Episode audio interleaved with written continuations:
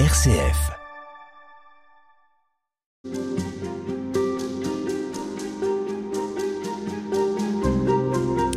Sir Michael Edwards, vous êtes membre de l'Académie française au fauteuil numéro 31. Bonjour. Bonjour. Vous vous êtes passionné euh, pour la Bible, vous êtes l'auteur aussi de Pour un christianisme intempestif, savoir entendre la Bible aux éditions de Fallois à Paris. Avec vous, on est dans ce temps de l'après-Noël et on se penche sur l'incarnation. Alors, on poursuit cet euh, échange. Vous, vous évoquiez cette citation de Saint Paul. Maintenant, je vis, mais ce n'est plus moi qui vis, mais le Christ qui vit en moi. C'est aussi ça l'incarnation. Absolument. Le Christ qui s'incarne dans, dans les chrétiens, qui sont le corps du Christ. Et quand on regarde les, le Nouveau Testament, tout cela est clair. Mais quand on pense à ce que cela peut signifier, on est angoissé. Pour nous. Pour nous. Parce que, oui, pour nous. On essaie de n'être plus soi-même, mais d'être le Christ. Et la plupart du temps, ça, ne marche pas vraiment. Et on sait que ça ne marche pas parce que quand on regarde la vie des premiers chrétiens telle qu'on la voit dans les actes des apôtres et aussi dans les épîtres, on voit qu'ils faisaient constamment des miracles. Euh, pas des miracles euh, nécessairement euh, surnaturels, mais des miracles de conversion il suffisait qu'ils voient des gens et qu'ils leur parlent pour que les gens soient convertis. Et si, si nous vivions comme cela, nous verrions autour de nous des, des gens qui deviendraient chrétiens. Euh, parce que ce n'est pas nous qui pouvons euh, les persuader, évidemment, c'est l'esprit. Euh, c'est uniquement Dieu et le, Christ qui peut travailler en eux et euh, leur permettre de, de, vouloir devenir chrétiens. Est-ce que nous et... avons encore cette foi de croire que c'est le Christ qui travaille en les autres et en nous? Ce qu'on entend autour de l'évangélisation, c'est beaucoup de volontarisme aussi. Je pense que euh, d'abord, il y a beaucoup de gens qui ne sont pas conscients de ce fait et que c'est le fait essentiel de la vie chrétienne. Euh, de devenir de plus en plus le Christ. Paul dit aussi, nous changeons de gloire en gloire. Et je pleure souvent du fait que je ne le vois pas en moi. Euh, c'est pas la faute des autres que les choses ne marchent pas bien, c'est notre faute. C'est la faute de chacun. C'est comme la chute du monde. Ce n'est pas la faute d'Adam et Ève seulement, c'est notre faute. C'est notre faute que, que le monde est, euh, comme il est. Et que dire de plus euh... Mais la question, c'est comment faire?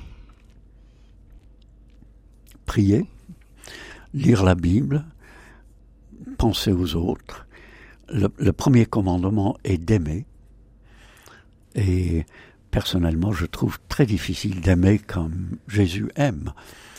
Il est évidemment le, le modèle à suivre, non pas, comme on disait au XIXe siècle, le, le, modèle moral qui nous montre le genre de vie qu'il nous faudrait, c'est-à-dire euh, euh, la charité, etc., mais le modèle spirituel, parce que lui, quand il, quand il voit des gens, il les comprend et il les aime, et il les comprend parce qu'il les aime. Il, il voit exactement de quoi il s'agit, et exactement ce qu'il leur faut.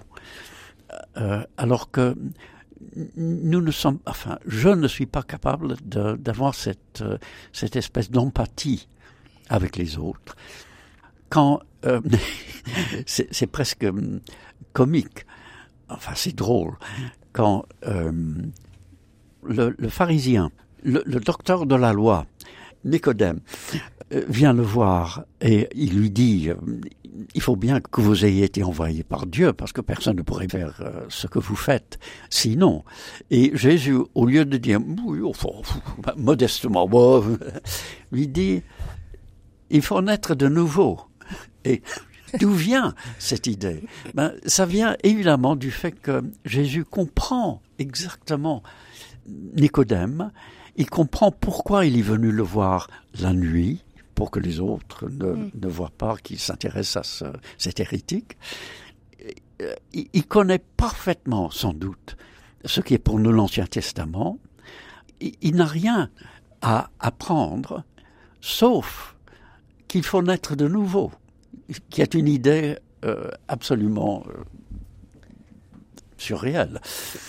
D'ailleurs, Nicodème ne la comprend pas bien non plus. il ne comprend pas. Euh, Pas du tout au début, non. D'ailleurs, on ne sait pas ce, qui lui arrive, parce que la conversation continue un, un peu, et ensuite, ou bien Jésus continue en élargissant l'évangile, Dieu a tant aimé le monde que, etc. Mm. Ou bien c'est Jean qui intervient pour le dire, et Nicomède disparaît. Euh, Oui, il ne suivra pas le Christ, il ne fera pas partie de ceux qui le suivent après.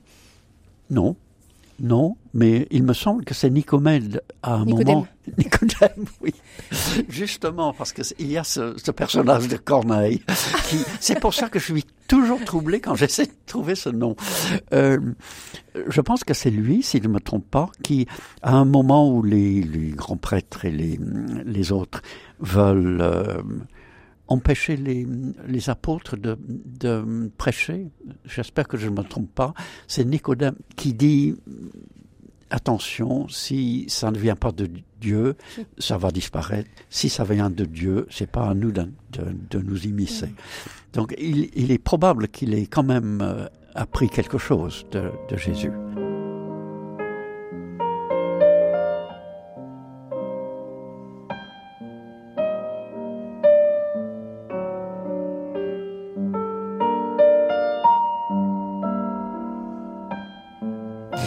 Sir Michael Edwards, vous vous êtes penché justement sur ce tiraillement du fait que, comme Nicodème, quand bien même on le sait, ça reste difficile. Oui. Euh, ça reste difficile et je, pense que la chose à faire, c'est, entre beaucoup d'autres choses, de relire les passages les plus difficiles du Nouveau Testament, euh, les passages au- auxquels nous essayons de ne pas faire trop attention. Euh, euh, quand Pierre dit que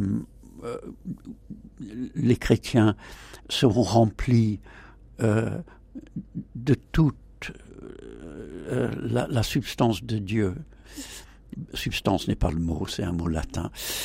Que le Christ peut être tellement présent que nous pouvons réagir comme lui et agir comme lui, penser comme lui.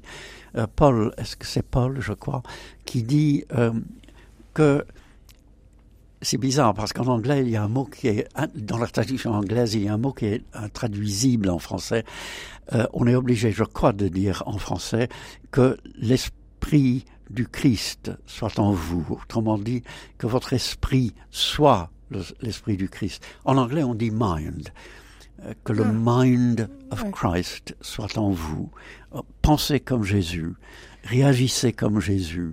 Que toutes vos réflexions soient christiques. L'adjectif de, de Jésus, christique. Pour terminer, puisque on est dans ce temps de, de Noël, cette joie de Noël, quelle est-elle d'après vous? Cette joie qu'on a pu vivre à Noël, quelle est-elle? Ah ben, malheureusement, nous l'avons transformé en, une joie tout à fait mondaine. Et ce que le livre que j'ai écrit en ce moment sur l'eurochristianisme euh, euh, inspecte la façon dont, euh, la façon dont nous avons pris cet évangile qui nous vient d'une autre civilisation et avec toute l'altérité d'un message divin pour en faire un message mondain. Et je pense que nous savons mondainement ce qu'est la joie, mais nous ne savons pas chrétiennement ce qu'elle est. La joie chrétienne est autre. Paul, pour revenir à lui, dit aux Philippiens, Réjouissez-vous dans le Seigneur. Euh, Réjouissez-vous toujours dans le Seigneur. Et, je vous dis encore, réjouissez-vous. Alors, comment est-ce qu'on peut se réjouir toujours si on perd quelqu'un qu'on aime Si on est blessé? Comment est-ce qu'on peut se réjouir? On ne peut pas se réjouir dans le sens euh, mondain du mot, mais il faut se réjouir dans le Christ, en Jésus. Et cette joie-là est une joie précisément que Dieu nous donne. Et l'incarnation, c'est le moment où Dieu donne son Fils pour que nous soyons sauvés. Et toutes les émotions chrétiennes sont aussi des émotions autres que les nôtres. Il y a une joie qui n'est pas notre joie, comme la foi. La foi n'est pas quelque chose que nous pouvons euh, fabriquer nous-mêmes. Nous pouvons croire à l'existence de la Chine sans y aller. Euh, mais nous ne pouvons pas croire en Dieu sans qu'il nous donne la foi. La foi est un don de Dieu. Nous sommes sauvés par la foi pour que ce soit par la grâce. Je cite encore une fois Paul, pour que ce soit par la grâce, pour qu'on voit que c'est quelque chose qui est un, qui est un don. Et la joie aussi est un don.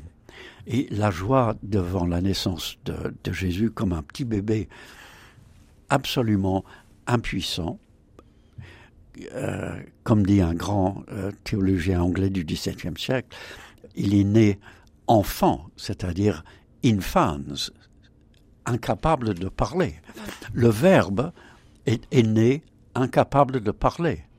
Le logos ne peut euh, pas s'exprimer.